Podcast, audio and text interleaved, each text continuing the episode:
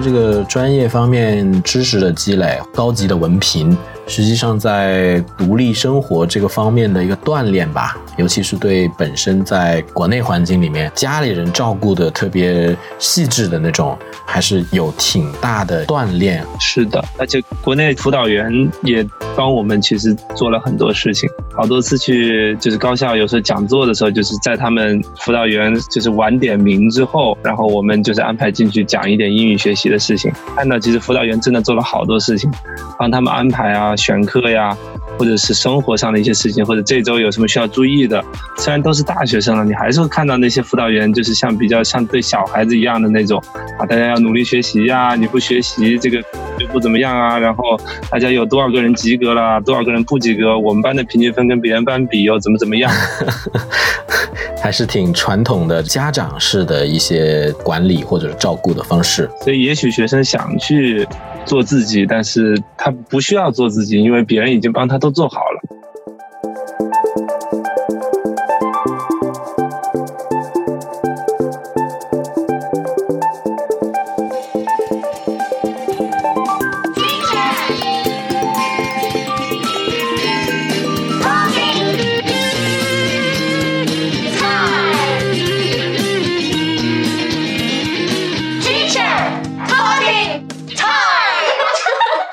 当时在英国的时候得不到像这样的一些管理吧？那怎么样自己就从一个没有这种这么强大的一个自己管理自己能力的一个生活的状态，或者说学习方面吧，然后慢慢适应过来的呢？就是如果现在回看的话，可能有三个蛮重要的点，一个就是针对留学生，其实每个学校就是 International Student Center。留学生的这种服务中心吧，你可以获得一些基本的帮助，比如说他会免费帮你改一次论文，这是我们学校的优惠政策。觉得面对课程的时间安排或者是考试怎么去复习有一些困难，你可以约一对一的这种指导性的服务，这个我觉得挺好。应该是我不知道是不是其他学校也有，但是肯定针对国际留学生会有一些。额外的帮助的东西，你可以去获得一些资料。现在的话呢，相对来说应该是挺普遍的。嗯，然后第二个就是抱大腿，因为我们班正好有一个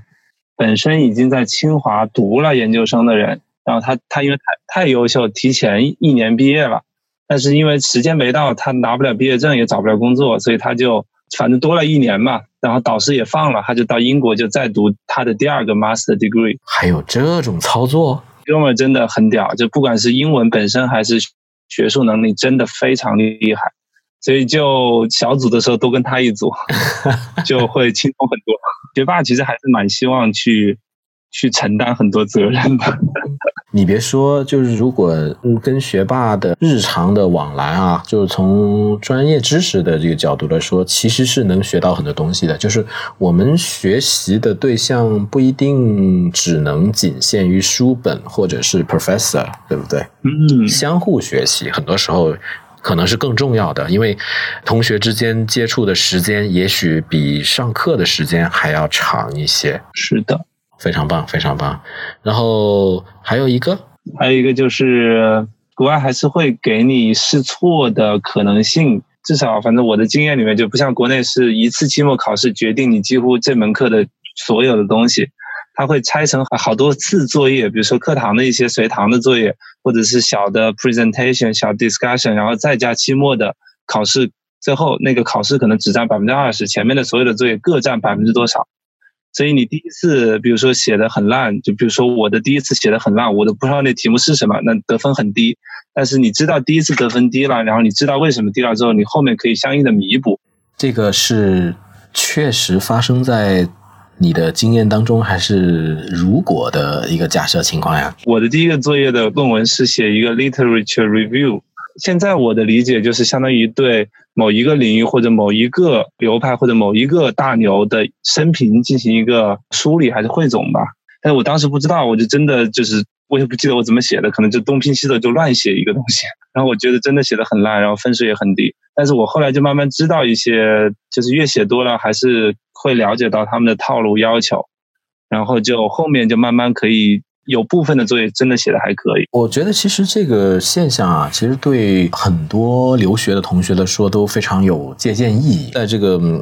学术背景知识积累呢，还是说这种学术文献的一些熟悉程度这样子？我不知道在武汉的情况会是怎么样了。反正我之前啊，我在国内的时候，在广州所观察到的，就在本科阶段基本上没有太多接触这种正儿八经的一些比较 research oriented 的那个材料，又或者说呢，接触到的都是那种 introduction to something，就非常的浅，对，就更谈不上什么。你来看看这个流派优缺点，你如何分析，就没有所谓 critical thinking 这种东西。我的经历里面几乎是完全没有的。对，所以所以一上来就特别吃力啊，真的很吃力。然后就是我印象里面，像国内比较可能稍微有一点极端的情况，真的是有学生写论文就是直接百度百科里面的复制粘贴，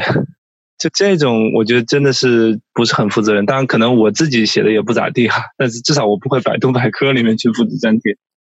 所以会相比还是那边会更逼着你要真去学点东西，真的有一些自己的理解。不然写的东西就肯定分数不咋地。所以从这个角度来说，这个嗯，留学的文凭它的含金量还是有一定保障。我觉得真的有，所以无论是在哪个领域，反正能够到研究方面做的更加程度高一些，又或者说在学术的这个严谨性方面更好的这种留学的环境，还是比较推荐大家都去多尝试一下。是的，是的。然后再加上刚才超超老师提到，就是说在生活独立解决问题这个方面的一个锻炼啊，这两重的可以叫打击，也可以叫锻炼啊。还是蛮让人期待的一个体验。是的，是的。